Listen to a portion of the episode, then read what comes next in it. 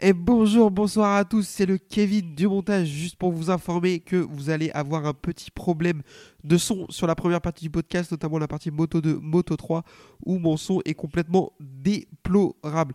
Vraiment toutes nos excuses pour ça. Si jamais vous trouvez ça vraiment inaudible, je vous invite à sauter à la 21e minute, c'est le début de la partie Moto GP, et là c'est de nouveau beaucoup mieux. Des bisous et à la prochaine.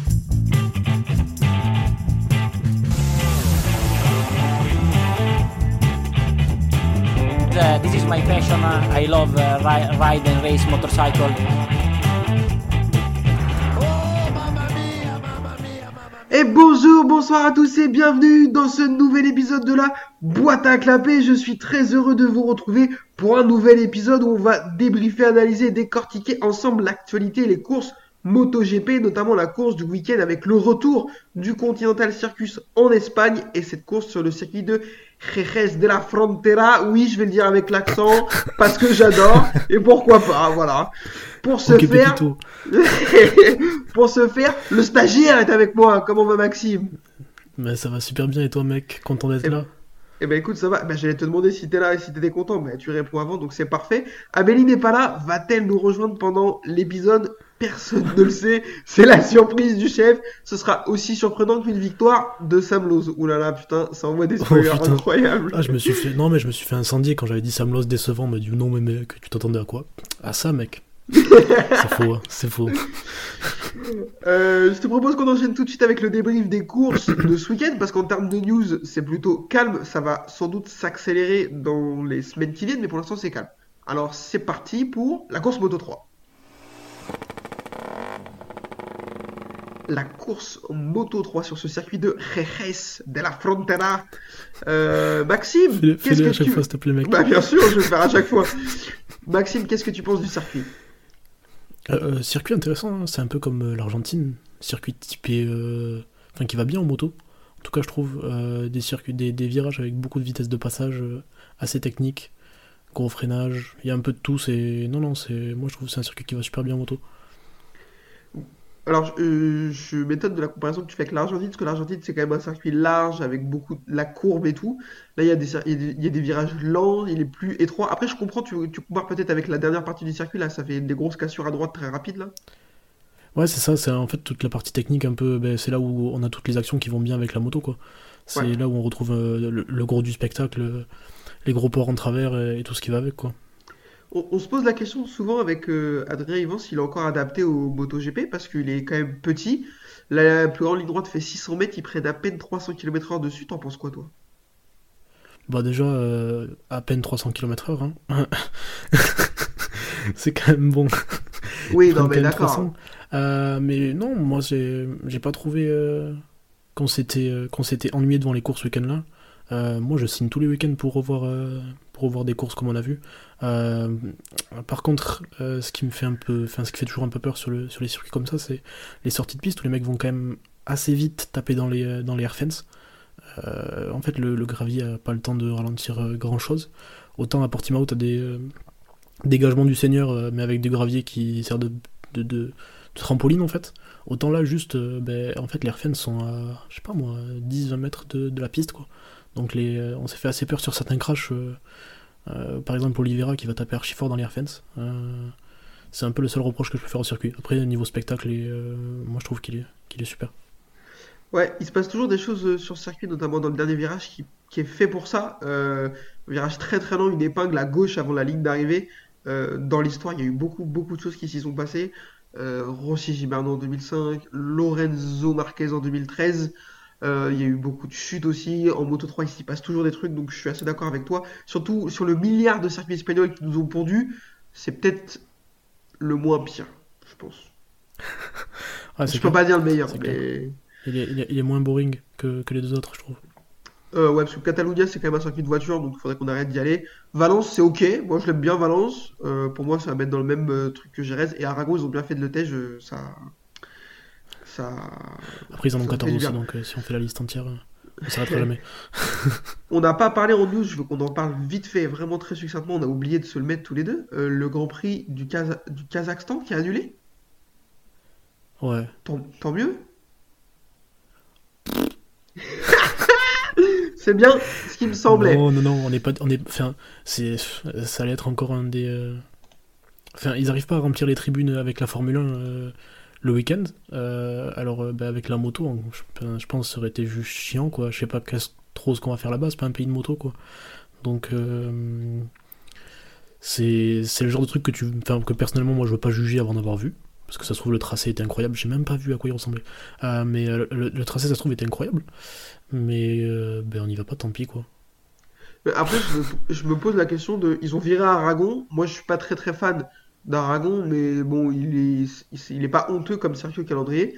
Bah, du coup, si le Kazakhstan saute, pourquoi tu mets pas Aragon à la place en fait? Pourquoi tu ne gardes pas euh, Ouais. Aragon en, en secours en fait? Ouais, je sais pas. Après, euh, bah, les mécaniciens avaient l'air contents. J'ai vu passer des tweets euh, Ouais, d'un journaliste, je sais plus qui c'est, je crois que c'est Matt Oxley, ouais, euh, qui avait reçu une vidéo d'un des mécaniciens hein, qui disait qu'ils allaient avoir 6 semaines de repos, ça allait faire du bien. Donc, bon, d'un côté, c'est une course de moins, mais bon, il y en a quand même 19 du coup. 20. Ça, ça, ça devrait le faire. Euh, une course espagnole en plus ou en, ou en moins, c'est bon, c'est toujours bien d'aller en Espagne pour le public, mais, euh, mais bon, après, euh, Je suis d'accord. Il reste 20 courses du coup, parce qu'on est censé aller en Inde aussi, c'est toujours un peu en suspens, mais pour l'instant, il reste 20 courses. Si l'Inde saute, il restera 19. d'accord. Euh, la course Moto 3, donc sur ce circuit de Jerez de la Frontera, avec une pole du Turc Denis Ondiou, euh, qui va partir devant Ivan Ortola, toujours en jambes après sa victoire il y a deux semaines à Austin. Euh, L'ami turc va faire un gros départ, et il va tout de suite être, se faire emboîter le pas par Daniel Olgado, qui est tout de suite dans le, bon, dans le rythme, lui aussi. Yes. Assez, assez régulier, Daniel Olgado, on en reparlera tout à l'heure. La course va être assez calme, avec peu de chutes, assez étonnant sur ce circuit. Euh, même dans le dernier virage, etc. Il y a eu euh, assez peu de chutes. Il y en a eu une, euh, j'ai mangé son nom, je vais vous dire ça tout de suite, dans le virage 6, le virage Dani Pedrosa. C'est l'ami David Salvador qui va s'envoyer un high side du futur. Moi, je savais pas qu'on pouvait faire des high side en moto 3. Alors, si, je suis un peu dur, ils en font un petit peu. Mais ils s'en Je- mettent hein, depuis le début de l'année là quand même. hein. Moi je, je me souviens de. Je sais pas si c'était Sasaki ou Suzuki euh, en Argentine qui s'en met un giga là. Avec la Husqvarna, Euh. C'est euh, c'est Sasaki, euh, je crois. c'est- Sasaki, ouais. Après, il a le, le carénage pété et tout là. Ouais, c'est ça, mais ils s'en mettent des sacrés, hein. Puis ça monte haut, hein. Ouais, là il prend très très cher, il retombe sur les jambes en plus. On est... enfin, je crois pas qu'il. J'ai pas vu l'info disant qu'il était blessé, donc on espère que c'est pas le cas. Mais vous savez, on est très mal informés, vous, vous savez où vous êtes. Euh, donc du coup, il va y avoir un petit groupe qui va se former, un petit groupe, euh, pff, ah, ça va être un groupe de 4, après ça va être un groupe de 7, après ça va être un groupe de 3, après ça va être un groupe de 160 personnes, c'est insupportable. Euh, du coup, vont, être, vont, vont rejoindre Onchu Olgado, Sasaki, Rueda, Alonso, Artigas et euh, d'autres personnes. Longue lap pour Denis Onju, qui va trop aller chercher les limites de piste. Je voudrais qu'on s'arrête quelques minutes sur le pilote turc. Ça, son début de saison, il est très très très compliqué. Ouais, début de saison compliqué et euh, début de course compliqué hein, parce qu'il fait le all shot. Après, Olgado part et vraiment imprime un gros rythme. Et je me suis dit, genre, il va faire comme, euh, comme au Portugal. Mais après, bon, euh, Olgado, euh, on sait qu'il a, il a des petits problèmes au bras. Il a du mal à tenir les courses et du coup, il, a- il pouvait pas se faire soigner en fait entre, entre les États-Unis et, Ouais, et l'Espagne vu que ça enchaînait en fait. Du coup, euh, un peu compliqué par son rythme, mais pour revenir sur Unchu, euh, ouais, début de course très compliqué. hein. Début de course très compliqué, il perd vite du rythme en fait. On pensait que c'était lui qui avait le plus gros rythme et qu'il allait pouvoir mener. Euh, même quand je l'ai vu partir premier, je me suis dit, ben, quand est-ce qu'il tombe? Mais en fait, non, juste, il a dégringolé dans le classement, pas de rythme, et puis en plus, du coup, ben, il va chercher les limites de piste, quoi. Donc le mec était vraiment à la limite. Peut-être un problème de feeling, je sais pas, je sais pas trop ce qui s'est passé sur la moto. Mais, mais ouais, assez catastrophique la course pour le coup. Ouais, moi je, le trouve vraiment décevant hein, sur le début de saison. Euh, c'est que le début, il y a eu 4 courses, mais si on devait s'arrêter là, euh, ce serait pas fou, surtout par rapport à ce qu'il a montré en fin de saison dernière. Et surtout, il a été, il a été, euh, il a été upgradé entre guillemets. Il est passé de chez Tech 3 à, à, à Joe, donc il est dans le meilleur team du plateau. Ben mec, maintenant il faut y aller quoi. Ouais, Euh, ouais, ça fait mal parce que 25 points de retard s'il arrive à calculer de tête euh, après 4 courses déjà, alors qu'il est censé être dans la meilleure équipe. Ouais. Euh,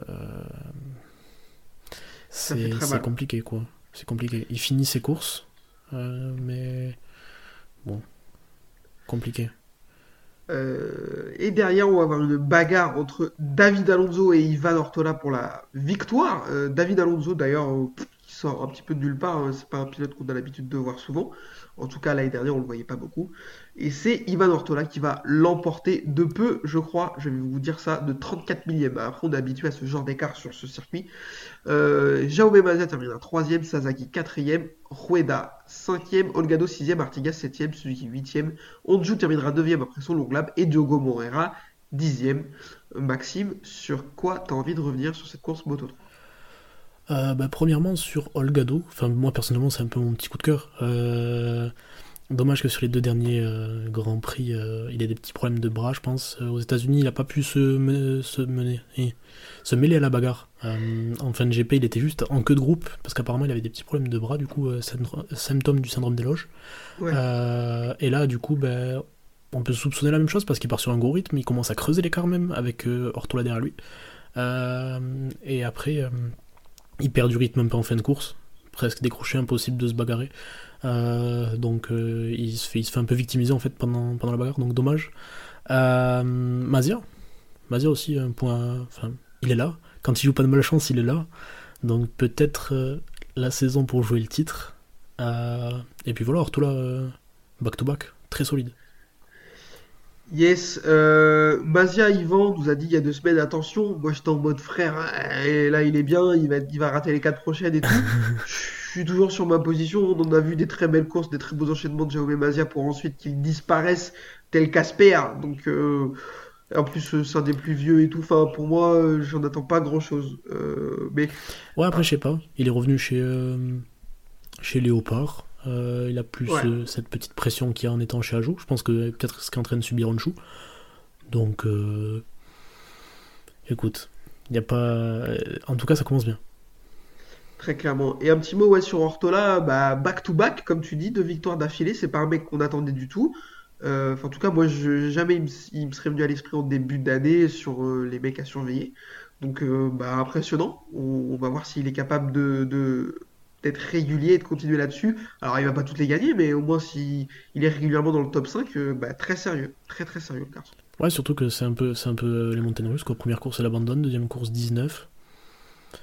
Là, il fait 1 et 1. bon.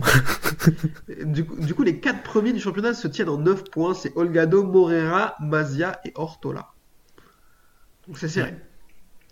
Ouais, assez surtout que c'est bien parce que c'est des mecs qui sont souvent devant, quoi. C'est c'est régulier, c'est pas que des. Enfin, t'as Ortola qui fait un peu figure d'é- d'épouvantail, qui est là euh, parce qu'il a fait deux derniers coups d'éclat, mais sinon, euh, si ça continue comme ça, ça annonce une belle bataille, quoi. S'ils sont tous là réguliers jusqu'à la fin de la saison, ça peut être vraiment intéressant. Yes, bah, c'est le genre de catégorie où on aime bien avoir des bagarres sur. euh, on a souvent des, des bagarres au championnat qui vont quasiment jusqu'à la dernière course. C'était pas le cas l'année dernière, mais quasi. Donc on espère que ce sera le cas cette année. Et plus ils sont à pouvoir se battre pour le titre, mieux c'est hein, très clairement pour le spectacle. Euh, est-ce qu'on a fait le tour pour le Moto 3 ou est-ce que tu avais voulu dire autre chose? Non, non. Eh ben écoute, c'est parti pour le Moto 2. Moto 2 sur ce circuit de Jerez de la Frontera. On adore mon Si, accent espagnol. La bise à mes grands-parents, bien entendu. Euh, bah, bien sûr, la sangria, tout ça. Euh, Maxime, je t'en prie, euh, débriefe-nous la course Moto 2. Ah putain, s'est fait chier. Euh, Voilà, Vraiment. merci. je, pourrais faire, je pourrais faire que ça, mais euh, non, en dehors de ça, euh, ben, le week-end commence bien avec un Sam euh, dans le top 3 de toutes les practices euh, et qui va coller ben, 6 dixièmes à tout le monde en qualif. Euh, malgré la pole de Sam en fait, c'est euh, Acosta qui va faire le all shot. Euh, le passera dans le dernier virage du premier tour directement, et après, ben, en fait, il le reverra carrément pas. Il y aura pas de bataille pour la première place. Il va creuser l'écart euh, au fur et à mesure pour finir avec 3 secondes d'avance, en fait. Le peu de bagarre qu'on aura, c'est entre, Lopez et Arbolino pour la P3, mais Lopez, c'est pareil, il va faire l'écart sur, Arbolino assez rapidement, tout en se faisant distancer par, par Acosta. Euh, Arbolino ensuite bagarrera avec Ogura pour la P4. Euh, assez surprenant d'ailleurs de voir Ogura euh, revenir maintenant. Enfin, surprenant non, parce que mais gros step euh, par rapport aux États-Unis. Il se bat pour la P4 avec Arbolino. Malheureusement, ils vont s'accrocher tous les deux. Acosta en fait le touche quand il passe. Je pense qu'il touche au pire moment et au pire endroit possible en fait parce qu'il Acosta a quasiment fini de doubler et ils vont avoir un contact roue arrière roue avant, ce qui va complètement déstabiliser Ogura en fait et le faire perdre l'avant et le faire tomber. Donc, euh, petite anecdote, euh, j'étais un troisième tour, peut-être un truc comme ça, euh, je me disais, mais putain, mais il est où Vietti? Mais en fait, euh, à ce moment-là, bah, il finit dans les Air Fence. Donc, encore un week-end compliqué pour, pour Vietti. Enfin, ce qu'on ce qu'on dit, enfin, pour pas rire non plus de, n'importe quoi, c'est ce qu'on disait au départ, quoi. Il se met quand même un gros gros crash dans les Air Fence, il arrive à grosse vitesse. Mais ouais, encore un week-end compliqué pour, pour Vietti. Donc, podium Lowe's, Acosta, Lopez. Euh, Lowe's qui domine complètement le week-end.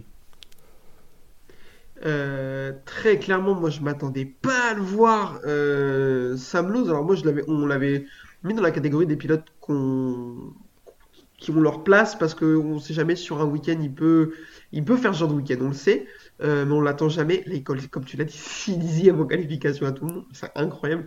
Et là ils vont pas le voir. Même Acosta, Acosta, pff, il peut rien faire. Juste Sam Lowe va trop vite pour lui quoi. Euh, Ouais. assez impressionnant. Euh, je te demande pas si toi tu l'avais vu venir ou pas, parce que je pense pas que tu me dises oui. Bah, mec, depuis le début de la saison, enfin, classique. Il se chauffe. non, non, c'est ben, Sam Lowe, quoi. Des- euh, autant des fois ça peut durer sur 4 courses et il va être très fort, puis il va s'en mettre une giga, il va se blesser pendant 8 mois et puis il reviendra 3 courses après. mais euh, non, c'est c'est cool, hein. on sait qu'il est capable de le faire, mais on sait pas quand. et pendant combien de temps? Ouais. Euh, très clairement. Un petit mot sur Ayogura qui revient de sa blessure au poignet. Je m'attendais pas, comme, exactement comme toi, à ce qu'il fasse un step-up tout de suite là, euh, parce qu'il se battait pour la P4. Alors après, leur accrochage, il est un peu bizarre. Je saurais pas dire si c'est la faute d'Arbolino, celle d'Ogura, celle d'aucun des deux. Il est un peu bizarre, je trouve, accrochage. Bah, faut arrêter, c'est un, peu le thème du MotoGP, quoi. C'est faut arrêter de chercher la faute de.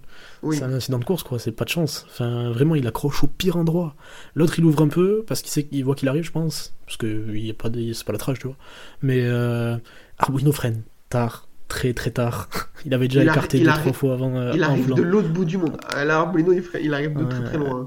Et, et du coup, il sort large. Je pense que Ogura prévoit d'élargir pour recroiser, sauf que ben, il peut pas en fait parce qu'il lui attrape la roue avant. Enfin, c'est vraiment pas de chance. Qu'est-ce que tu faire euh, non, non, mais pour le coup, ouais, je suis d'accord avec toi, il faut arrêter de chercher des responsables. Après, on aime bien essayer de se dire euh, est-ce qu'il y en a un des deux qui fait une petite erreur sans forcément aller chercher une sanction à mettre. Mais moi, j'aime bien me dire ah, euh, où est-ce qu'il y a une petite erreur de jugement d'un des deux et tout. Là, vraiment, Ouais, je pense saurais pas- Arbolino il arrive un peu optimiste, mais. Et après, et après euh. Ogura, il essaie de le recroiser un peu vite, peut-être. Donc euh, voilà, il n'y a rien de méchant, rien de méchant pour. Euh, je vais vous faire un classement parce que notre ami nous a fait le podium, je vous fais le reste. Arbolino 4, Canet 5, Dixon 6, Chantra 7, Arenas 8, Salach 9 et Firmin Aldeguer terminera 10ème. Euh, pas grand chose de plus à dire, la course était vraiment très ennuyeuse. Euh, Canet décevant un petit peu, Arenas aussi un peu décevant, on va pas se mentir. Mais Arenas, il a pas été bon une fois dans l'année. hein. Enfin, il est toujours là, quoi. Euh, Top il 8, est pas mal 7, il en- est sur une bonne Mais montée. je- il est pas mal en Argentine, non? Euh, pff, alors après l'Argentine, Sous la pluie, ça compte il y a qui roule avec de la buée, quoi. Donc, euh, euh, pff, Arenas en Argentine, il fait 9. Il fait 8, Ouais. 9, 12, 8. Ouais. Là, pour le coup, c'est un champion de Moto 3 de transition. Très clairement, il est champion devant Ogura et Arbolino. euh, Ils sont bien meilleurs que lui. hein. Bah, c'est vrai. il a pris le titre quand il fallait, quoi. Il l'aura. Il a bien fait. Euh, Euh, un petit... Vas-y, vas-y. Non, vas-y, vas-y, je t'en prie. Je voulais juste faire un petit point classement général. C'est Pedro Acosta qui est en tête du championnat, à égalité avec Tony Arbolino, tous les deux avec 74 points. Aaron Canet a déjà 22 points dans la vue, Alonso Lopez 29 et Sam Lowe 31. Ouais, bah, en espérant que peut-être Lowe's continue à, à bien perf comme ça et qu'il puisse l'aider, quoi. Mais euh, je pense que ça peut être un beau duel. Il y a des mecs qui ont du caractère. euh, Moi, c'est une affiche que j'ai envie de voir, quoi. Genre euh, un gros VS toute la saison, Arbolino Acosta, euh, Ouais, je suis d'accord. Ça peut être un gros duel. Deuxième truc que je voulais voir avec toi, c'est. Enfin, je sais Vas-y. pas si t'as vraiment remarqué, euh, mais Salach, en fait. Je trouve qu'il fait un début de saison intéressant. euh, On l'attendait pas à ce niveau-là du tout. Euh, capable d'avoir du gros rythme dans les débuts de course. Euh, mais il lui manque encore ce petit truc sur la longueur où il part fort, il est souvent devant à se bagarrer pour les places, genre top 5 minimum. Mais ah, ça finit toujours par s'écrouler en fin de course, quoi. Dommage. Ouais, moi, c'est un gars que j'attendais pas du tout. J'ai l'impression qu'il est là depuis 1000 ans, euh, Philippe Salach. Et ouais, en fait, je le mettrais un peu dans la même catégorie que Ben Schneider. C'est des mecs que j'attendais pas. Et ils font des. Ils se montent là cette année, c'est intéressant ce qu'ils ont fait, surtout Ben Schneider à Austin. Euh, là, c'est un peu moins bien ce qu'il fait euh, ce week-end, euh, Ben Schneider. Euh, c'est même beaucoup moins bien, il finit 17ème. Mais, euh, mais je sais pas, c'est des gars que j'attendais pas parce que j'ai l'impression qu'ils sont là depuis longtemps et je les vois un peu se perdre en super. Enfin, se perdre. Tu sais, faire euh, 5, 6, 7 ans en Moto 2 puis partir en Superbike après et tout, etc. Bah là, ils ont montré des petites choses donc euh, ouais, je suis d'accord avec toi sur ça là-dessus. Ouais, je pense que c'est peut-être un mec à surveiller d'ici fin de saison s'il arrive à passer ce cap-là. Euh, pourquoi pas Ouais.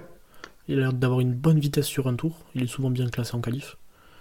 Donc bon, après, c'est pas le c'est pas le calibre des gars de devant, tu vois. Tu le sors du top 4, je pense. euh, Lopez, Canet, Arbolino, Acosta, c'est pas c'est un, cran Non, dessus, non, non, non, ouais, ouais, clairement. Mais sur certaines courses, je pense qu'il peut, il peut peut-être essayer de se bagarrer avec eux. Très clairement. Euh, est-ce qu'on a fait le tour pour le Moto 2? Oh, je pense que oui, il n'y avait pas grand-chose à dire. Ouais, on a même, on en a même dit trop pour cette course euh, ennuyeuse. Euh, ben écoute, c'est parti, on enchaîne sur le Moto GP, on y va.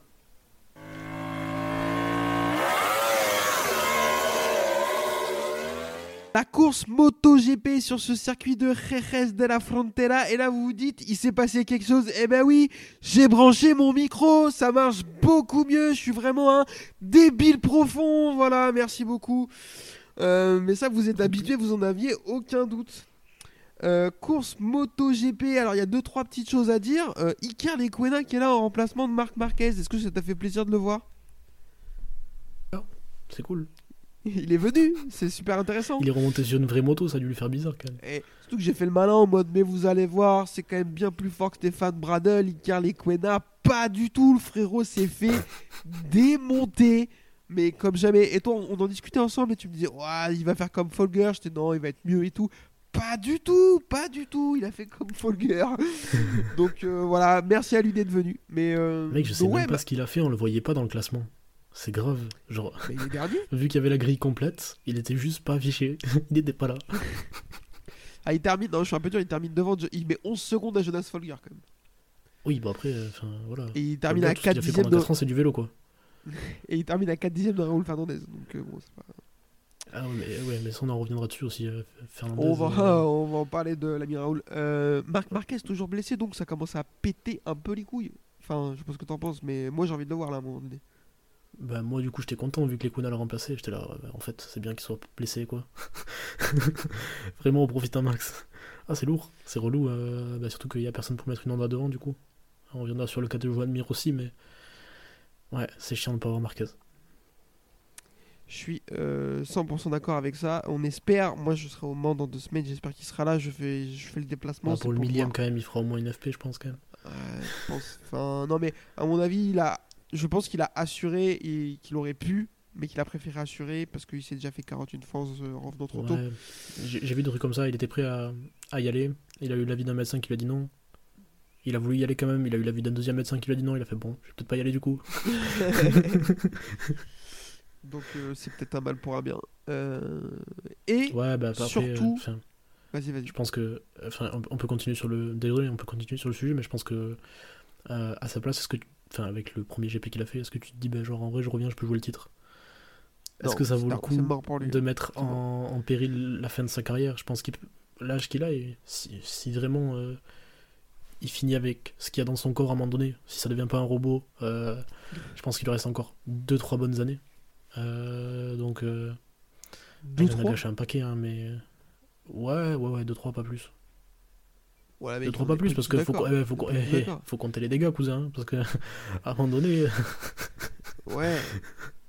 Ouais, ouais, ouais. Non, non, non, Non, je pense qu'il a, pas a- il a tort, bien mais- encore. Je sais je sais pas quel âge il a exactement, 30 ans, non? Ah, il a 30 ans, ouais. Ouais, c'est ça. Donc, ouais, euh, jusqu'à 33, 34. Après, peut-être ça va commencer à tirer les anciennes blessures et tout. C'est pas cadeau quand même. Il se met des douches tous les week-ends. euh. Donc, euh, il y aura peut-être pas une giga longévité. Euh, mais moi, je te parle en tant que potentiel champion du monde, tu vois. Et le reste, euh, Ouais. il lui reste 2-3 pleines années quand même. euh, S'il fait pas de bêtises et s'il est sur une bonne moto. Yes, carrément. Euh, ben, on espère de le revoir assez rapidement. Enfin, s'il est Euh. sur une bonne moto, c'est toujours pareil, quoi. S'il Ouais. est sur une moto. Euh, autre retour qu'on a eu ce week-end et qui nous a fait extrêmement plaisir, c'est le samouraï Dani Pedrosa qui était de retour pour ce week-end de wildcard sur la KTM. Alors déjà, j'ai envie de te dire, frérot, si tu avais pu faire ça au Mans pour le millième GP, ça nous aurait fait bien plus plaisir. Après, je comprends que tu le fasses en Espagne, hein, putain, mais j'ai route espagnol. Mais j'aurais kiffé le voir rouler, très clairement. Il nous a vendu un rêve pas possible tout le week-end là. Premier de la FP1, euh, je sais plus combien il est en qualif, mais genre 6 ou 7, il est hyper bien qualifié. Enfin, moi, il m'a fait kiffer ce week-end, Pedrosa là. Bah, je sais pas si c'était Dany ou Daniel de Taxi 3, enfin, il allait trop vite. Ça, ça va plus du tout. Samina Seri, le frérot. Il arrivé, ils sont très jaunes sur le tech. Hop là. Il a sorti, les- il a sorti le béquet derrière. En plus, c'est vrai, il a sorti un béquet inédit. Béquet kit carrosserie inédit. Il était là, il était en Samina série là. En légende. Il fait un super week-end. Est-ce que tu penses que ça a plutôt galvanisé ou mis la pression aux deux euh, moustachus euh, de chez KTM J'ai dit deux moustachus, alors que les a pas, mais ça me trop L'ambiance qu'il y a l'air d'avoir dans l'équipe, c'est. T'as envie d'être avec eux. Enfin, je sais pas comment tu le ressens toi, mais moi j'ai envie d'être dans le box. Ils, sont, ils ont l'air de tous s'entendre trop bien. Ils ont fini les courses en paradin à 3. Enfin. les mecs ont vécu tous leur meilleur week-end. Pedrosa, mec, il dit qu'il avait vécu un des meilleurs week-ends de sa vie. Enfin, il avait envie de chialer à la parade. enfin. Moi, il revient, c'est inattendu. Après, euh, pour revenir sur le point où tu disais euh, pourquoi Girez et pas Le Mans, bah, parce qu'ils font des tests à Girez et que en vrai, tu le mets sur d'autres pistes que Girez, je suis pas sûr que ça se passe aussi bien pour pondérer un peu. Non, mais... non, mais c'est sûr, ils vont pas nous la faire. À un que ils vont pas nous la faire.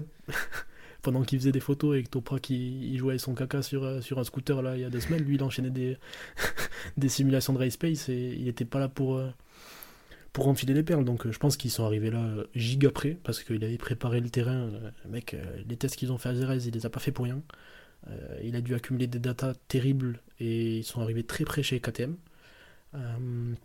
D'ailleurs, ça se voit en qualif, enfin, on en parlera peut-être après, mais c'est la première fois de l'année où Là, du coup, t'en as trois, mais où t'as les deux au moins euh, qui sont sur les. euh, Enfin, là, du coup, en l'occurrence, t'as les trois, mais euh, qui sont sur les deux premières lignes en qualif, quoi. C'était la première fois qu'ils partent aussi bien, et que du coup, on a pu se rendre compte euh, bah, qu'en fait, la KTM, elle prend des putains de départs. Donc, je vais te laisser enchaîner, mais, mais on y reviendra dessus, quoi. Non, non, mais ok, enfin, je suis à peu près d'accord avec ça. Je suis pas d'accord avec l'analyse que tu as sur l'effet qu'il y a eu euh, Pedrosa ce week-end. Alors, oui, les gens, euh, ouais, Pedrosa, il a encore le niveau. Non, non, Pedrosa, il a pas Bah encore le niveau. Quand il était chez Honda, on n'en pouvait plus parce qu'il avançait pas un cachou. Euh, au bout d'un moment, Enfin, il a pas le niveau. dit. Enfin, je pense que tu le mets sur la Honda de Nakagami, frérot. euh, Je suis désolé de te couper, hein. Mais il a pas Non, le niveau. on, on peut pondérer aussi à un moment donné, je pense. Il a pas le niveau pour se battre comme ça tout le week-end. Il a pas le niveau pour être sur la grille. Et euh, Non, mais respirons un peu quand même. Il y a Raoul Fernandez. Euh, Non, mais, euh, mais- non, mais ce que je veux dire, c'est que ce qu'on a vu ce week-end, à mon avis, c'est pas le vrai niveau de Dani Pedrosa sur une année complète. Parce qu'en fait, que ce que je veux dire, ce que je veux dire, c'est que on, on- on s'est mis à, à voir lire des gens sur Twitter euh, ce week-end nous expliquer que euh, bah c'était le GOAT, tu vois.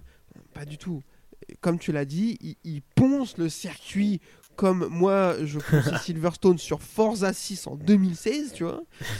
Euh, donc ouais, il fait toutes ces simulations de race pace comme tu dis là-bas. Il le connaît comme sa poche. Déjà de base, c'est un de ses circuits préférés. Ouais, non, enfin, mets-le au Mans, c'est 16ème quoi. Grand max, grand max à mon avis. Ouais, ouais, puis en plus, je suis pas sûr qu'il ait envie de.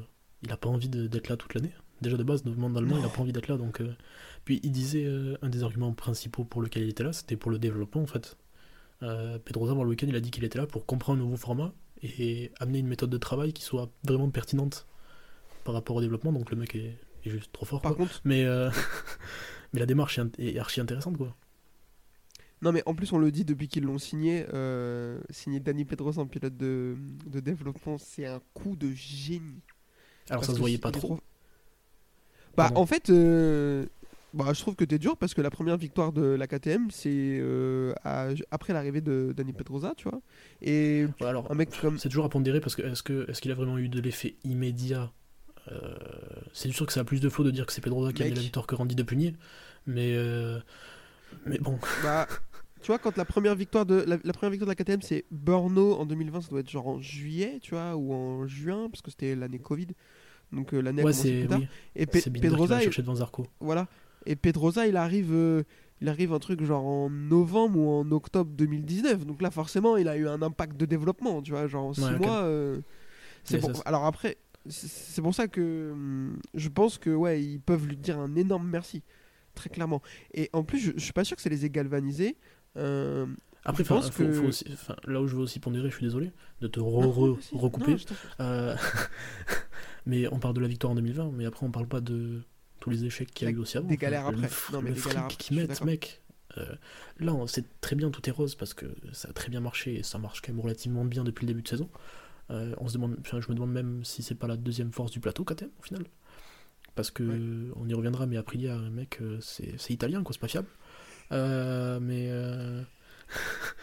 mais non, là ça paye, mais avant ça n'a pas toujours été très rose non plus. Euh, oui, effectivement, oui, il y a eu des échecs euh, l'année dernière, c'était Kata et tout. Euh, et on était les premiers à leur tirer dessus, à dire que c'était un tracteur, blablabla, que Binder méritait mieux, blablabla. Mais là, ouais, ça a l'air d'avoir fonctionné. De toute façon, ils sont cycliques depuis euh, 2019. Un coup elle est bien, un coup elle est pas bien, un coup elle est bien, un coup elle est pas bien. Il y a Ouais. que Ducati qui est pas cyclique, hein, de toute façon, à ce niveau-là, la moto elle est tout le temps bien. Et Honda, ils sont Ah, pas cycliques, non, la moto est tout le temps vrai, ils sont passés qu'elle est nulle. voilà, voilà c'est ça. Mais on sait que c'est comme ça que ça fonctionne. Là, cette année, elle a l'air d'être bien. Elle a l'air d'être très très bien la moto. Comme tu l'as dit, elle fait des super départs. Et alors, moi, je suis désolé. Parlons-en, mais Binder et Miller sur les deux courses, la sprint, et il- je le dis, je suis mal poli, je m'en fous, ils m'ont fait bander. J'en ai rien à foutre. Oh putain, les freinages, non mais eh, sans déconner, c'était incroyable. Parce qu'en fait, des glisses en sortie, on en a toujours plus ou moins vu. Et on en voit toujours un petit peu. Un petit peu. Ouais, moins en moins quand même avec euh, l'assistance. euh. Voilà, on en voit un peu, mais pas beaucoup. Mais des glisses comme ça en entrée. Je veux dire, Binder, moi, le dernier freinage où il hésite à aller chercher Bagnaia ou pas, on en parlera tout à l'heure. Elle est en 8 la moto quand il. C'est un truc de fou furieux. Et il prend la corde quand même. Le virage 6, que ce soit Miller ou Binder, t'as l'impression. Enfin, je veux dire, ils sont butés de guidon, les garçons, à un moment donné. Et ça prend la corde et ça accélère très très fort, quoi. Enfin, ils m'ont fait euh, kiffer. Tu, tu- tu te dis, c'est pas possible que ce soit efficace en fait. Mais oui, Déjà, tu les, vois sur, tu, tu- tu les vois sur la sprint, mais Miller, mais, mais c'est Miller tout craché, Kelsgeg, genre. Il, il fait, tu te là, il fait, il fait n'importe quoi. Il est en grass track, il, Elle est faite il pour lui, cette moto. Rossi, Elle est faite pour son mec, style. mais carrément. Et tu te dis, bon, ok, en fait, ça tient la sprint. Déjà, t'es là, putain, ils ont tenu le rythme sur la sprint, ils ont pas défoncé les pneus. Enfin, moi, le premier truc qui me vient, je, je suis pas, je suis pas dans, le- dans les datas et je suis pas ingénieur, mais tu te dis, mec, comme il fume les pneus, s'il finit la sprint comme ça, connaissant Miller en plus, parce que Miller, c'est le genre de mec, enfin, il te fume les pneus, il disparaît, il force, il tombe. Enfin, là, il te fume les pneus, il finit la sprint sur le podium. Mais en plus, ils arrivent, ils font, ils refont ça pendant 25 tours le dimanche et ça tire encore. Et genre, mais merci Michelin, ça on ne le dit pas, mais mais merci quoi.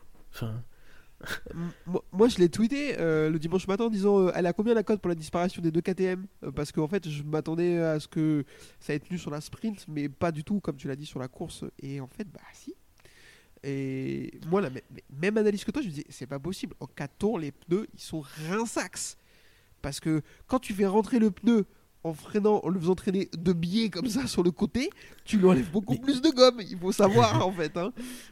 Même si sur le, le je crois il y a un grand gauche avant, je me rappelle plus, j'arrive pas à mémoriser le circuit, mais euh, il- Miller mec, il- euh, sur les deux débuts de course, il le passe comme un porc.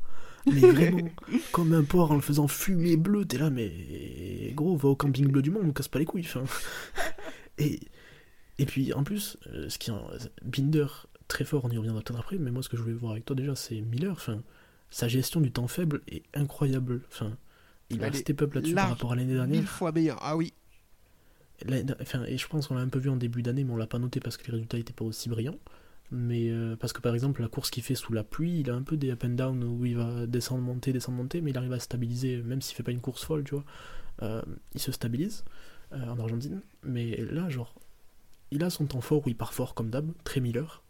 Il a son temps faible où il perd la première, puis la deuxième place, puis il se fait un peu distancer. Puis il revient. Et puis il reste au contact après. C'est pas genre il revient, il tombe parce qu'il force. C'est. Mec, euh, ça a l'air de lui aller comme un gant, quoi. Moi, je, il me fait, moi, j'ai jamais été mon pilote préféré, mais là, cette année, il me fait kiffer sur la KTM, hein, très clairement. Ah, carrément. C'est de l'extravagance, mec. euh, il- il- il- J'ai l'impression que. Enfin, il est sur une moto où il peut. se lâcher quoi. Yes, je suis d'accord avec ça. Euh, on va voir une pole de notre ami Alex Espargaro qui va connaître un week-end en Dancy. Il va faire de très bons essais libres et des. Bah. il- Le reste, ça va être kata. Après, il va faire la champion contre, des il va essais, tomber hein. en sprint. Si on fait un championnat, mec, Aprilia, champion des essais. hein. Très fort. hein. Mais non, mais de toute façon, euh, euh, le, le Si le vendredi, championnat, il le vendredi. Aprilia. ils, sont... ils sont là. Ah bah de fou. Euh, et derrière, on aura Quartaro qui va partir 16ème. Il va être en galère tout le week-end. Euh, Arrêtons-nous sur Quartaro. On va essayer d'être. Je nous connais tous les deux sur Quartaro, donc on va essayer d'être un peu. euh, de pas trop nous emballer. Mais ce week-end, il, est allé dans ses travers qu'on lui connaît. Euh, il se plaint que la moto, là, le moteur est trop brutal et du coup, il a perdu en, en agilité, en vitesse de passage et tout. J'ai envie de lui dire, alors, bah ça, euh, forcément, lui, il réclame plus de moteur parce que l'année dernière, c'était Kata. Mais ouais, mais mec, enfin, si ton ingénieur t'a pas dit que t'allais perdre en vitesse de passage en dedans de- du moteur, euh, bah c'est lui qui est idiot, quoi. Parce que c'était sûr. En fait, ça fonctionne comme ça. Genre, tu peux Ah, pas. je sais pas, parce que quand tu vois ce que Ducati arrive à réaliser, mec. euh, euh, merde, c'est Yamaha Ah, quand mais- même. non, T'as- mais t'as- d'accord, mais t'as- en vitesse de t'attends- d'eux quand même que, mec, putain, les ingénieurs, ils te recrutent des mecs de la Formule 1 et tout.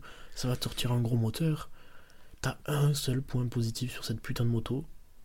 Ils te le sortent. Ils arrivent même pas. Enfin, après, je pense qu'ils arrivent. Ils peuvent pas le simuler comme ça non plus. Enfin, c'est Ouais. pas un truc que tu simules. Tu vas pouvoir simuler sur le banc de puissance que ton moteur tu gagnes tant.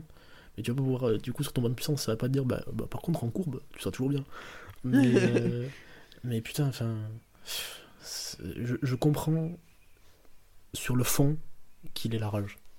Non, mais ah, moi, je comprends. Ils, Je ont, ils, comprends ont, ils ont 100% qu'il encore les rage. problèmes de l'année dernière. Ils ont, enfin, ils ont toujours son putain de problème où il peut suivre personne. Parce qu'il a son pneu avant qui surchauffe. Ça, je pense que c'est pas une légende, c'est pas une excuse qui sort sur une course de temps en temps, c'est vraiment tout le temps. Il a gagné un peu de VMAX, ils arrivent à tenir les gens. Ils ont pas non plus une fusée. Hein. Ils arrivent à tenir les gens en ligne droite un peu. Non, mais ça, c'est vrai, après, par contre. Il y tous a eu les un step points positifs, tous les points positifs, il les perd. Dans, dans ce qu'il dit, et puis voilà, de toute façon, c'est pas Morbidelli qui va prouver le contraire. Enfin, ça va, l'Argentine, on a compris que c'était un accident. Mais, euh, mais en fait, on l'a vu un peu retomber dans ces travers de, de, de je m'énerve, je tape sur mon réservoir, euh, etc. Ça, moi, je l'ai déjà dit un milliard de fois, je trouve que ce comportement est dégueulasse. Enfin, pas dégueulasse, mais en fait, t'avances pas en fait quand tu fais ça, je pense. Après, c'est- facile, là à, où je- facile à où dire, mais. C'est là où ce que je te dis, c'est que sur le fond, il a raison. Mais sur la forme, genre, on va pas s'étaler 20 parce qu'on va dire ça toute la saison. Parti comme c'est parti, je pense Ouais. qu'on va dire ça toute la saison. Mais euh, sur la forme, c'est compliqué. Je pense que pour moi, euh, les problèmes, tu les gères en interne. Et, euh, et Quand- genre, quand- mec, il dévoile tout, tout, tout devant le micro. Les pneus avant, Quand ça va il pas, le vient, moteur, il est mec. brutal. Tous les détails, on sait tout. Quand il vient en interview qui dit faut qu'on change la mentalité du type, t'as envie de dire déjà d'une frère, dis pas ça. Mais change ta Dis pas ça. mentalité. Et en plus, non mais en plus, si le problème c'est la mentalité du team, là, là il faut, là faut changer quelque chose, mais tout de suite. C'est-à-dire que la mentalité, elle doit être que de gagner. Et si tu dis qu'il faut la changer, c'est-à-dire qu'il y a des mecs qui, dans ton équipe, ils ont pas envie de gagner. Non mais ça va pas du tout par contre. Enfin, je, je Ouais. comprends pas ça. Après, je comprends pas que tu remettes en question la mentalité du- d'une équipe quand t'es dans un sport pro, en fait. Si, Bah es après, là, spoiler, il a, dit qu'Yamaha- il, a, il a dit qu'Yamaha dormait. Ça, spoiler. Apparemment, ça dort. Il a dit que, mec, il dormait. Non mais, C'est à un moment Mais donné, après, mec, on est qu'à la quatrième course. Il a quand même déjà sorti que son coéquipier servait à rien et que son équipe dormait. mais et et en tout fait, ça, a pour moi, et que, que t'exploses au bout de 10 courses. D'accord. Après, il vient d'enchaîner perdu de titre alors qu'il s'est battu comme un chien avec une moto de merde. Enfin, de merde. Une moto qui avait des points positifs et des points négatifs. Mais là, il revient l'année d'après. On lui dit Ouais, non, mais t'inquiète, mec, re-signe et tout. On sait pas ce qu'il a pas signé ailleurs. Ça se trouve, il avait des deals chez Aprilia. Ça se trouve, il avait des deals. Et, je, et ça se trouve, il a dit Mais mec, si on était à sa place, en vrai, on pèterait les plombs pareil. Mais. Ouais. euh, C'est possible. mais euh, dans la forme, je trouve ça dérangeant quand même. De, ça fera avancer personne de les détruire tous les week-ends. Genre. Je trouve ça Ouais, je- un peu dérangeant. En fait, c'est- ça. Je suis d'accord avec toi, plus la gestion de ses émotions que avec laquelle il a de nouveau du mal, qui à mon avis ne peuvent pas le faire avancer dans le bon sens. C'est de la psychologie de comptoir, on sert à rien, on le voilà. sait. Mais, euh, mais voilà, moi c'est comme ça que je le vois en tout cas. Ouais, puis c'est agaçant à voir de, le- de l'extérieur. Franchement, c'est, ça lui fait pas de la plus belle non plus. Parce que même pour les teams qui voudraient le prendre ou pas, Ah oui, je pense alors, que tu- quand tu veux Quartaro, t'as quand même bon. Tu sais que le mec, c'est un des plus talentueux de, de la grille. Mais. euh, Mais vas-y, ça lui fait pas de la bonne pub. Après, on passe à autre chose parce que sinon on va pas parler de Quartaro pendant deux heures. Mais pareil, hein, t'as un autre team, tu vois comment il démonte Yamaha en interview. Tu te dis, pff, bah ok, il est très très fort, mais si c'est pour qu'il me crache sur tout le monde dès qu'on a un problème sur trois courses de suite, est-ce que. Enfin, tu vois, il est Ouais. pas. Il donne pas une image de corpo en fait. Après, je sais pas si c'est un retentissement euh, international, pareil que le retentissement qu'on a en France, parce qu'on donne beaucoup de cré- enfin, on entend beaucoup et on donne beaucoup de crédit à ce que lui dit sûr. plus que les autres. Parce Bien que j'aimerais bien savoir, parce que je me suis pas renseigné, mais je me dis là à ce moment-là, tu vois. Vignales, qu'est-ce qu'il dit hein? Parce qu'il vient de se faire saboter 2-3 courses depuis le début de la saison, alors qu'il est archi régulier, mec. Vignales ne tombe pas. Vignales ne tombe pas. Et il se fait saboter un peu, mais. Mais bon, Non, mais là- pour on, le coup, on entend euh, beaucoup, on le voit beaucoup taper sur son réservoir, nana. Euh... Puis, euh, je sais pas si c'est vraiment productif quand il rentre dans le box et qu'il, genre, euh, vas-y, il met son casque sur la tête et tu le vois, il hurle, genre. Ouais. Mais bon, on va pas rester euh, 25 ans sur le sujet, de toute façon. Non, c'est clair. Euh, Johan Zarco partira 8ème. il sera aussi, on a, on a vu une image de frustration de lui dans le stand. On a vraiment pas l'habitude Ça de fait du voir bien, ça. mec. Je te jure, moi, j'étais content de voir ça. Ah, ah bah après, euh, J'étais genre, enfin, mais t'arrives de faire du piano et de la guitare et tu t'énerves, frérot. Mais merci. Enfin, le Non, pilote mec- sort de ce corps, genre il arrête de réfléchir, de dire nanani, nanana, on a fini avec Baudelaire, il s'énerve. Putain, enfin. mais enfin, on voit le compétiteur. C'est. C'est- on peut pas euh, dire à Quartaro, euh, vas-y frère, euh, reste calme, et Quartaro et à Zarco, Non, mais enfin ça va, ça va. c'est c'est Après, je comprends ce que tu veux C'est dire. l'immense Je comprends opposé, mec. T'en as un, c'est un poète, il s'énerve jamais. T'es là, mais genre, à quel moment tu vas arrêter de te poser des questions et tu vas t'énerver? Et enfin, en- moi je trouve, j'ai trouvé ça cool. J'étais là, putain, t'as les boules, c'est bon, genre. Ouais, on va voir que ça va pas trop l'aider. Euh, course sprint, vite fait, je vous la fais. Drapeau rouge au deuxième virage avec un accrochage assez violent. Morbidelli, Marquez, Bezzecchi. Bezzecchi va prendre un gros volume. Il va être un peu KO dans le, dans le bac. Ils vont réussir à repartir sauf Marquez. Je crois que c'est Morbidelli et Bezzecchi repartent, mais pas Marquez, je crois. Euh, Morbidelli va prendre un long lap. euh, ça n'a aucun putain de sens, mais on va revenir sur les pénalités tout à l'heure. Et c'est Brad Binder qui va l'emporter. Assez largement. Il va, il va assez de pas mal dominer. Euh, je, on s'étend pas plus sur la sprint, sinon cet épisode va durer 7 heures, on n'a pas le temps. Euh, la course, donc du coup, drapeau rouge au même virage. Deuxième virage, un accrochage cette fois entre Oliveira, Bezzecchi et Quartaro. Bezzecchi va pas tomber, par contre, Oliveira et Quartaro vont prendre très très cher. Euh, comme tu l'as dit tout à l'heure en entrée d'épisode, Oliveira va aller taper très très fort dans les airfets. Il va se faire une luxation de l'épaule, il va partir en ambulance, il ne remontera pas sur la piste. Quartaro finit KO dans le bac à gravier, mais pendant de longues secondes. On voit une image où il y a bien 20 secondes où le mec essaye de le secouer un peu et il se passe pas grand chose. Apparemment, il se fait mal, la hanche, le genou, je sais pas trop. Il, rentre clopin clopin dans le stand, il remonte sur la moto. Euh, il va remonter pour le deuxième départ, donc euh, moitié blessé, moitié dans les vapes euh, pour réussir une course. On va le voir une nouvelle fois en fait. On le critique parce que euh, ça a pas l'air, il a pas l'air d'avoir la bonne méthode, etc. Il, il y a plein de choses qui sont à remettre en cause. Par contre, le dimanche à chaque fois, il est dans une sauce pas possible, il a pas de chance et il réussit à sauver les meubles. Ah là, mec, je suis désolé. Alors, parlons de l'accrochage déjà. Pour moi, l'accrochage, il va prendre une pénalité. Pour moi, la pénalité, je l'ai dit, je me suis fait attraper la veille sur Twitter. Elle est moins cata que celle de Morbidelli, dans la mesure où Morbidelli ne fait rien. Il fait absolument rien. Il est là, il prend une pénalité. Donc ça, vraiment, c'est abusé. Quartaro, il dit en conférence de presse, ouais, mais je me retrouve entre les deux, je peux aller nulle part. Mais frérot, t'es venu t'y mettre entre les deux, en fait. Mais qu'est-ce que tu moi- fais entre les deux, cousin? C'est ça, Exactement. Alors pour moi, il n'y a, rien de dramatique en fait. Il y a pas, c'est rien de fou et ça méritait pas une pénalité non plus. C'est pas, il fait pas une marque. Marquez à Portimao parce qu'on est venu me dire oui. Alors bon, bref, on va parler, parler de ça. Après, bon, c'est euh, l'histoire de jurisprudence, c'est est-ce que bon, parce qu'il blesse quelqu'un, est-ce que. Enfin, il blesse quelqu'un. Quelqu'un se blesse dans l'accrochage, bon. Ça, c'est un mauvais calcul. Il faut, s'ils se mettent à, à pénaliser les conséquences plutôt que les causes des accrochages, on va nulle part. balades. Donc, euh, pour moi, ce que fait Quartaro, c'est pas cata, c'est pas pénalisable. Pour moi, il y a une petite erreur de jugement où, eh ben, il doit en mettre un peu plus au frein en se disant, je peux pas aller entre les deux entre Bezzecchi et Oliveira, ça a- passe pas. Il n'y a aucune logique à être là. J'ai regardé genre plusieurs fois. Bezzeki, déjà, il est, il est pas serré au max inter. Non, il est pas d'accord. Donc ta trajectoire, elle va puer la merde dans tous les cas. Qu'est-ce que tu vas faire là enfin, Ouais. Après, euh, il y a des circonstances atténuantes où tu dis que ben, le contexte, il sort d'un accrochage, il repart loin. Euh, puis tu sais pas si tout est vraiment très clair dans cette. euh, pardon, putain.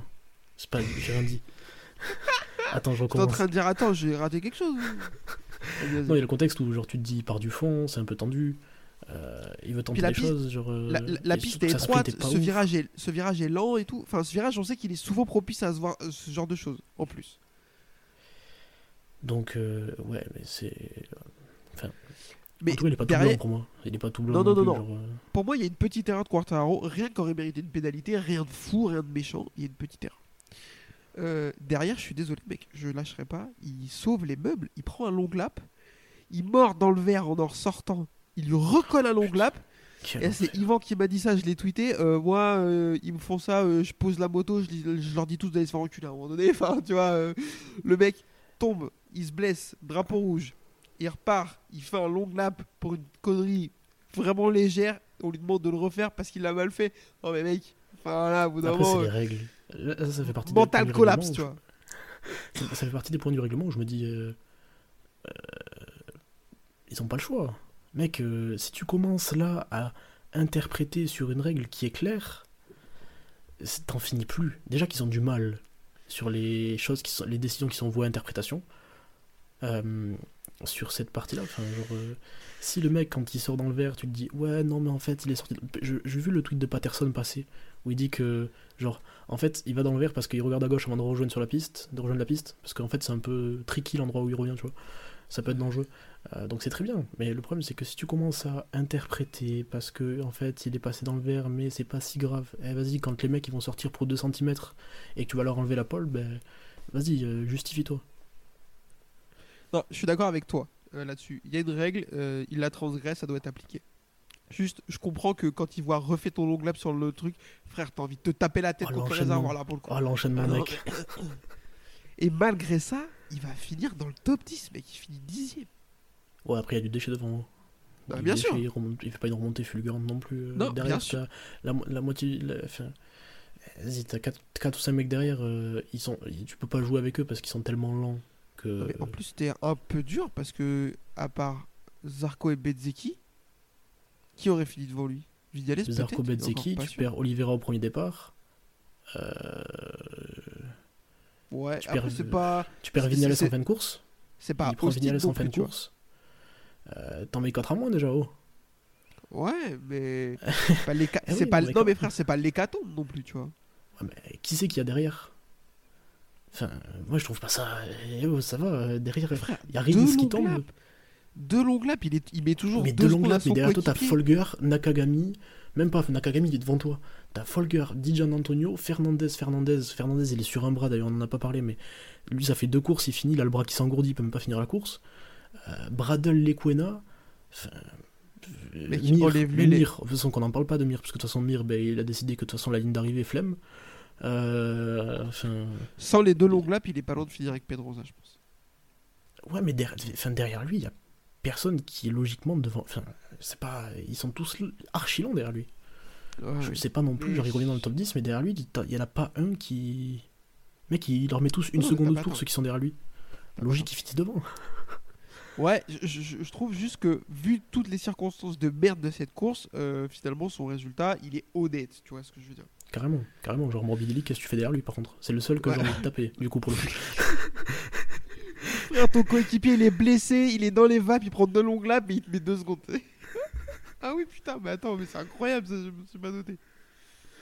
Non, Euh. Morbidelli, par contre, lui, il est pas sauvable. Lui, euh, on le jette au crocodile, y a pas de souci. Tapez-le. Euh, derrière, donc du coup, la course va être très animée grâce aux deux pilotes KTM à Pecco Bagnaia. Euh, Jorge Martin va être un peu en retrait, va y avoir une petite bagarre sur la fin entre lui et Miller, on en reparlera un tout petit peu. Bah ouais, qu'on en parle quand même, parce que il finit deux courses. Il finit deux Incroyable, courses. Eh, invraisemblable. ça progresse. Deux courses de P4 en plus. Il fait, il fait pas genre. euh, C'est Il a pas tordu de, moins tordu de châssis ce week-end, Je sais pas s'il est tombé une fois. je crois pas. Oh, oh là là. Même lui était choqué. Putain, Mir il s'envole au contest là. hein. Mir, 4 courses déjà irrattrapable. Hein. Frère, tu sais que ce week-end, Mir est tombé autant de fois que pendant son titre en 2020, Mec, que l'année de son titre. en tu veux une 2020. autre une anecdote? Il prend 5 points en 4 week-ends. Il abandonne 5 des 7 courses qui roulent. Il y en a une, il, prend, il part pas parce qu'il est blessé, parce qu'il tombe. hein. Ouais, il non, est tombé lundi au test. Il est retombé lundi au test alors qu'il testait un nouveau carénage. D'accord? Non, mais là, c'est une dinguerie. Mec, bon, on, parlera pas. sûrement pas des tests, mais tant qu'on y a parlé quand même. Honda amène le châssis Calex encore une fois. Ils l'ont tordu. Il l'essaye, Bradle le marbre. Mec, mais je suis putsch, mais j'ai envie de. Mais et- tu donnes ton châssis neuf à ton pilote de test, il le marbre, ou tu donnes tes carénages de tout le devant, il avait toute la bulle devant, enfin je sais pas comment tu peux appeler ça, le nez de la moto devant, tu sais. Il avait un kit tout neuf, avec les, les carénages latéraux et tout. Il l'a marbré. Ton top pilote, que tu payes des millions de dollars, d'euros, de, de, de, de dirhams, de je sais pas en quoi il paye. il est jamais là. Mais mec, mais. Mais je suis putsch, Ah, mais. je- je- mais oh. Je pense que ça les rend fou là. Et en plus, le seul mec qui peut te sauver, c'est Alex Rins, c'est Takahaki Nakaba. Enfin, je finis même pas son nom, ça m'a saoulé. Parce que de toute façon, il finit pas les courses, donc je finis pas son nom. Mais. Mec, c'est. Mais Mir, c'est dramatique. Ouais. Je comprends que l'adaptation soit compliquée, hein, mais. Fais l'effort de finir au moins, je sais pas. Genre... Après, peut-être qu'il tente tout pour euh, être dans la vitesse et il se donne, tu vois. Je sais pas trop comment ça se passe. Et encore, heureusement, mec, enfin, il fait 5 chutes, il se blesse. Mec, Marquez il prend 5 volumes, comme... enfin il prend le nombre de volumes qu'il prend, il se satellise, il perd 8 bras. Enfin, on a de la chance que Mir ça ne blesse pas plus que ça. Parce que les chutes avec l'Honda, c'est pas cadeau en plus. C'est sûr. Euh, donc devant, on va surtout avoir une bagarre entre Binder et Bagnaia, on va pas se mentir. Je voudrais qu'on reparle vite fait de la pénalité. Il va prendre Bagnaia sur sa touchette avec Miller. Euh, lui, la pénalité, ça va être de, rendre la position à Jack Miller. En fait, virage 6, Miller est pas trop à la corde. Bagnaia s'infiltre, il y a une petite touchette, il s'excuse. Et Miller fait un petit geste d'énervement. Et on va lui demander de la rendre la position. Euh, la théorie qui dit que si c'était pas excusé, il aurait pas pris la pénalité. T'en penses quoi? Je pense que ça peut influencer en vrai. Parce que en plus, il donne la pénalité assez rapidement après. Ouais. Dans le feu des choses, et surtout que ben, pour être euh, en accord avec ce que tu as fait avant, il y a tout qui. tout qui concorde quoi. C'est sûr. Euh, moi, j'ai juste un truc à dire. Frère, t'es champion du monde. T'as le droit de mettre ton. Enfin, tu colles ton carénage aux gens dans les virages. T'excuses pas. à un moment donné. Enfin, c'est une catastrophe de faire ça. C'est c'est tout ce qu'on peut lui reprocher. Tu sais, il manque ce petit truc euh, tueur. Bah. Après, on a. euh, Parce que là, il aurait a- pu tuer le championnat. Enfin, on va pas se mentir. euh, il aurait pu tuer le championnat. hein. Il aurait dû tuer le championnat. S'il est, Déjà, si- s'il est la moitié d'un Fabio Quartararo ou d'un Marc Marquez, je suis désolé, hein, mais Quarta, mec, il, il- il tombe jamais. Alors qu'il a une merde, et l'année dernière, il tombe très rarement, alors qu'il se, mais qu'il surpilote toute l'année. Peut-être c'est un mauvais jugement de ma part, mais pour moi, lui, il est dans un, Bagnaia est dans un fauteuil. Il doit, il a toutes les courses près qu'il a, presque il a un top. Enfin, après, faut pas non plus sous-estimer ce qu'il fait. Attention, Euh, il est sur une très bonne moto, mais mec, il est super entouré. Il a personne pour l'embêter dans le team. Il fait, il, est clair tous les week-ends. Il est dans un fauteuil pour faire au moins un top 5 sur toutes les courses. Et il a de la chance qu'il y ait personne. Pour moi, il y a personne qui peut le challenger. Euh, mais enfin bon, je, je te laisse continuer, mais euh, peut-être on aura Non, un jour un mais- épisode entier sur la saison 2023 de, de Bagnaia, quoi. Non, mais je, je suis d'accord. Après, euh, moi, il me fascine par son inconstance et sa capacité à être d'un week-end sur l'autre euh, dramatique. Euh, à Austin, le week-end, il est très très fort. Il va chuter tout seul parce qu'il prend la pression d'Alex Rins. Et le week-end d'après, ben là, il est sûr de sa force. Il prend son temps, il se précipite pas, il attend, il attaque quand il faut. Et les autres peuvent rien faire. On va reparler de la course de Binder, mais Binder il fait une course incroyable, mais il peut rien faire en vrai, tu vois. En vrai, ça se voit. il- capacité- est à 5% de plus, quoi, tu vois. sa capacité à reset. elle est Ah oui, par contre, ça c'est fort. Ça, je suis d'accord. Ça, c'est. Je, je lâcherai pas sur euh, le fait que il y a un problème mental chez Peko Bagnaia, qu'il y a un problème de tenue de la pression. Je ne lâcherai pas jusqu'à ce qu'il m'ait prouvé le contraire, et pour l'instant, c'est pas le cas. Par contre, cette, comme tu dis, cette capacité à passer à autre chose après un week-end complètement raté, un week-end de frustration, elle est vraiment incroyable. Je suis d'accord avec ça. Et c'est pas donné à tout le monde. Ah, carrément. hein. Parce que, mec, tu pourrais te dire, genre, fait même les saisons d'avant, tu vois. Genre, jeter l'éponge ou ça pourrait le mettre dans un cercle, Ouais. mais rien du tout. Après, il y a des éléments qui font que, ben, il est très serein et je pense qu'il le protège beaucoup. Ah, Je pense qu'il doit être bien dans le box tout seul. euh, Pour travailler le week-end, ça doit être très, très, très, très confort. Mais. euh, C'est possible. Mais il faut quand même ça. Euh, Quoi. Derrière, du coup, après ce dépassement de Miller, il va s'accrocher à Binder. Euh, Binder va tenir quand même assez longtemps. Je crois qu'il double à 3 tours de la fin, quelque chose comme ça. Ouais. Euh, il lui met un petit éclat tout de suite, on se dit c'est fini, sauf que Binder a réussi à retrouver du rythme, il est dans son échappement. On lui met un petit éclat, il lui met, euh, il lui met Non, mais de pas- moto en fait. c'est- pas pour ça que c'est Binder qui Ah m'étonne. oui. Moi je me dis, genre, s'il force pour le suivre, il tombe. Enfin, mec, Mais Bagnaia me semblait tellement à l'aise. Il passe, logique. Et gestion de course en plus. Putain, c'est. Depuis le début de l'année, il a l'air. Il, il peut faire des trucs incroyables. Enfin, Ouais. T'as l'impression qu'en en sprint, il gère. Mec, le sprint, il fait 1, 6, 1, 2.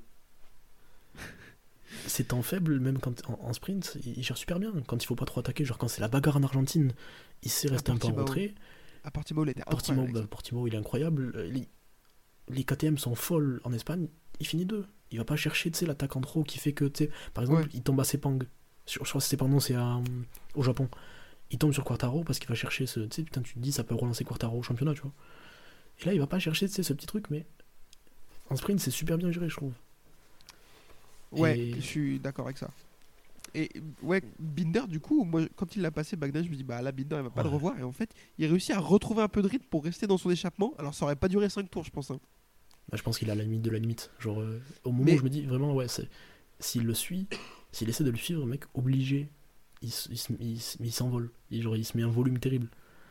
Mais euh, en fait, il se, il s'offre la possibilité de, de, il se donne la possibilité de s'offrir une attaque en fait. C'est ça le truc. Il- Ouais. Il, reste assez proche pour se Mm. dire, je vais pouvoir en tenter une. Finalement, il Je pense pourra pas le faire. limite. Je pense qu'il est trop limite pour en chercher une. Il a beau dire, genre, j'avais peur des pénalités, tout ça, mais. Non, alors ouais, euh, mais sur- surtout que ce, que ce que je veux dire, c'est qu'il fait en sorte de rester dans, dans son échappement dans le dernier tour en se disant, je suis assez prêt pour en tenter une. Je, il- il- S'il fait une erreur, en pas- il passe. Exactement. Après, il va pas la tenter dans le dernier virage, euh, et c'est Bagnaia qui va aller remporter la victoire devant Binder et Miller. Il va déclarer le lendemain en disant Je suis pas allé, euh, j'ai pas tenté sur Bagnaia parce que j'avais peur de la pénalité. Je sais pas trop quoi penser de ça. Euh, si c'est vrai, c'est dramatique. Vraiment, euh, je vais insulter des mères parce que vraiment, vous êtes en train d'enculer le sport. C'est tout ce que vous faites. Je pense que c'est. Je suis pas sûr que ce soit très vrai parce que hum, il est loin déjà. Il est un peu loin. Même si sur ce virage, on a vu des dépassements se faire dans des derniers tours euh, en venant de loin. La bise à Marc Marquez de nouveau en 2013 sur Jorge Lorenzo. Ouais, pour moi, il est Lorenzo- trop limite. Non, genre, tu vois, il fait, il, surtout- fait, il, fait, il fait le dive que Marquez fait à Lorenzo, je pense qu'il a peur. Non, mais oui, parce que là, là enfin, elle est en- je l'ai dit tout à l'heure, elle est en 8 après, la KTM, quand il attrape les freins. oh putain, oui. Mais là, la KTM, elle est en 8 complet. Genre, euh, elle est dans tous les sens. Alors, c'est magnifique, hein. Mais il peut pas. Quand la moto, elle est déséquilibrée comme ça, il peut pas, il peut pas dive à l'intérieur comme ça. C'est pas possible, en fait. Il fait pas ce qu'il en veut. Ouais. Donc, je pense que quand il dit j'ai pas voulu y aller, c'est pas à cause des pénalités que t'as pas voulu. Je pense qu'au Après, moment, au moment il a. En fait, je pense qu'il veut y aller. Et au moment où il attrape les freins, il est à 100. Alors, c'est vraiment de l'analyse éclatée que je suis en train de vous faire. hein. Mais à mon avis, au moment où il a 100 bouger à la prise des freins, il. Bon. Il se dit, frère, on va faire deux, c'est pas mal. Ouais, c'est intelligent, après de faire deux aussi. Hein. Mec, ils font 2-3. Euh... pour quel week-end hein. C'est, euh, effectivement, c'est très propre. Euh, j'ai je fais complètement dans le désordre. Je vous ai passé la chute de Zarco, la chute de Rins, la chute de Bezzeki. Chute de Zarco dans un virage où on pensait que c'était pas possible de tomber, mais en fait, il était déjà tombé là il y a deux ans. Euh, donc, Il est original dans tous les cas, mec, ce mec-là, c'est. Tu peux rien, tu peux pas le test. Incroyable. Euh, donc on espère que ça va revenir pour le Mans. Euh, je vais Est-ce qu'on n'est pas, est pas en train de rentrer dans la. dans la saison Zarco? Genre, euh, où il arrive à nous faire des coups d'éclat. Oh. Et... et il tombe. Et en sprint, ben en fait, il dit qu'il kiffe le format, mais en sprint, frérot, t'es pas ouf. Hein. Tu fais euh, 8, 13, 11, 8.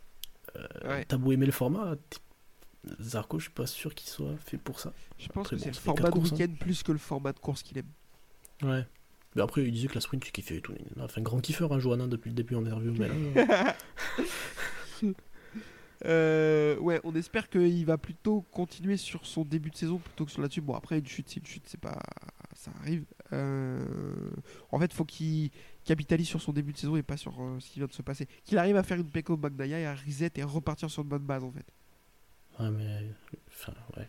son week-end il est pas si mauvais en plus, pas si mauvais. Enfin, Ouais, en fait, il est pas. top il est 8, pas quoi. nul, Week-end son top 8. Ouais, ouais, c'est ça. Mais bon, t'att- t'attends qu'il passe un step, ce mec-là, un jour, quoi.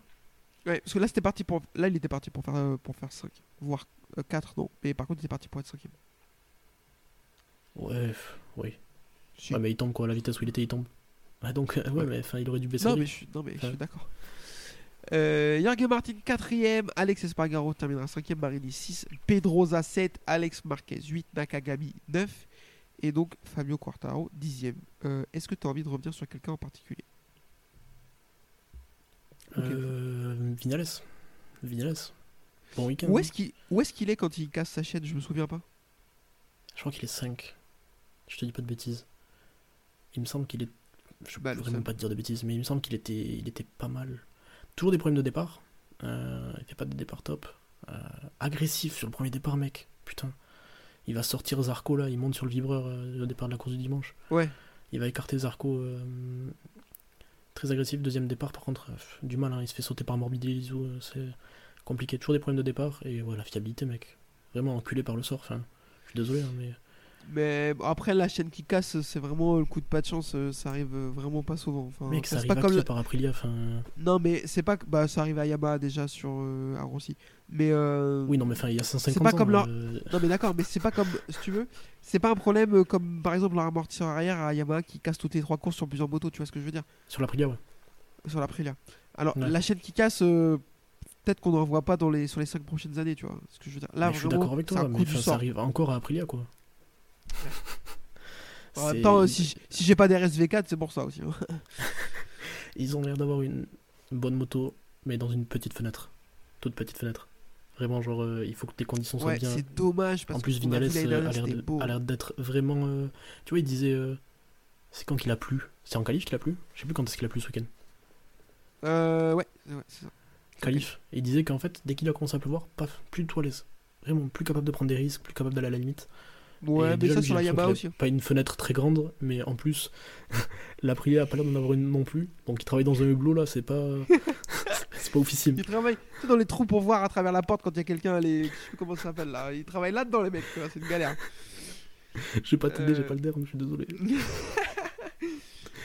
Euh, bon, écoutez, c'est pas. Je pense qu'on a fait un peu le tour sur ce week-end, à moins que tu aies encore quelque chose que tu vas aborder. Euh, belle course, beau Ouais. week-end de Pedrosa, ça fait plaisir. Vas-y, Ouais, de ouf, on en a pas assez parlé, mais. Enfin, si, un peu au départ, mais cool. Euh... On va bien euh, parler quand même. Euh, KTM, les départs, je voulais revenir sur un truc que j'ai pas dit tout à l'heure, mais euh, au test là, Pedrosa dit, euh, Espargaro disait que ils faisaient tous des practice start comme des zinzins en sortant des pits et tout. Sauf KTM, en fait, ils avaient pas besoin. Apparemment, ils ont une espèce de fusée, mec. Donc on verra si ça Non, se mais confirme. Au euh, départ, elle est incroyable. Franchement, euh, enfin là, au- je crois que c'est le deuxième départ de la course du, du dimanche. Les deux KTM, waouh, elles passent comme ça. Tu, enfin, elles sautent de la, de la grille de départ. C'est Très incroyable. Très fort. Mais de toute façon, ça revient un peu sur Binder ce qu'a fait en course sprint euh, en Argentine, quoi. Euh, où il part de très loin, il sort devant. Et... Bon, voilà. Et euh, je sais plus ce que je voulais dire d'autre. Ah si, la parade Oh, la parade, on a déglingué Allez, la parade, mais. la- Et la parade. Je l'ai pas vu. Alors je te laisse La aller. parade, quand il y a des gens dans les tribunes, en fait, mais oh là là, mais c'est bizarre, tout le monde s'amuse. Ah ben là, et tous les Espagnols, frérot, déjà il y en a 72 dans MotoGP, donc euh, ça suffit. Mais ils sont tous descendus tirer des t-shirts dans les tribunes, c'est bizarre. Oh là là, mec, je te jure, j'avais l'impression de. Tu l'as pas vu non plus, mais j'avais l'impression de voir la parade des pilotes euh, français au Castellet en F1, Non, J'ai pas vu. où il y a une espèce de. Mec, ils se sont arrêtés, je sais pas, pendant 10 minutes peut-être devant la tribune et ça chantait pour Pedrosa. Miller, il a levé Pedrosa devant les tribunes et tout. Enfin, c'est pour ça qu'on voulait avoir la parade. Quand... Le problème, en fait, est-ce que c'est pas juste que les gens viennent pas voir les courses plutôt que la parade en elle-même, en fait? Parce que autant Eh bon, ben- le Hero Walk, tout ça, on reviendra pas dessus parce que c'est cringe euh, possible. Mais, euh, mais la parade avec des gens dans les tribunes, bah, c'est peut-être pas si terrible que ça. On verra ça dans deux semaines au Mans. Euh, je... S'il y a Stéphane Bradel qui sort de la, trib- de, de, de, de la remorque devant ma tribune, je vais hurler. Je, voilà, je, Oh, mec. je- j'enlève mon On, t-shirt. on a, on a une idée de pancarte. ça y est, pète-moi le cul, Stéphane. Euh, un petit point classement euh, pour conclure, parce que ça fait déjà bien trop longtemps qu'on vous raconte notre vie. Euh, Bagnaia est toujours en tête du championnat avec 87 points. Il a déjà mis 22 points à Benzeki, mais après il y a 8000 points à prendre sur la saison, donc c'est bien moins grave. Brad Binder est 3 avec 25 points et Jack Miller 4 Il avec reste 38 points de retard.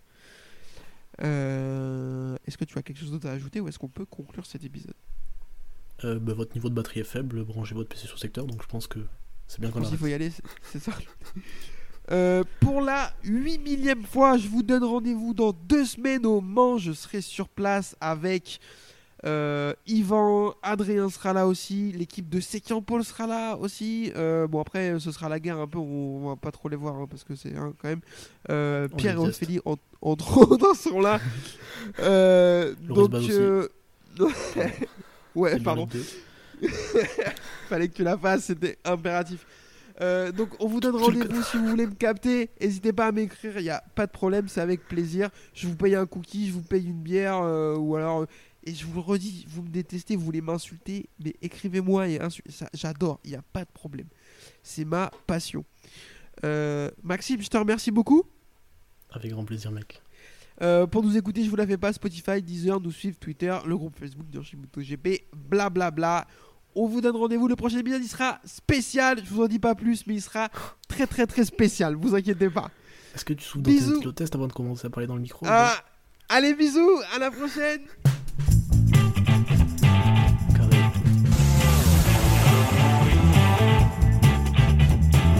Uh, this is my passion. Uh, I love uh, ri- ride and race motorcycle.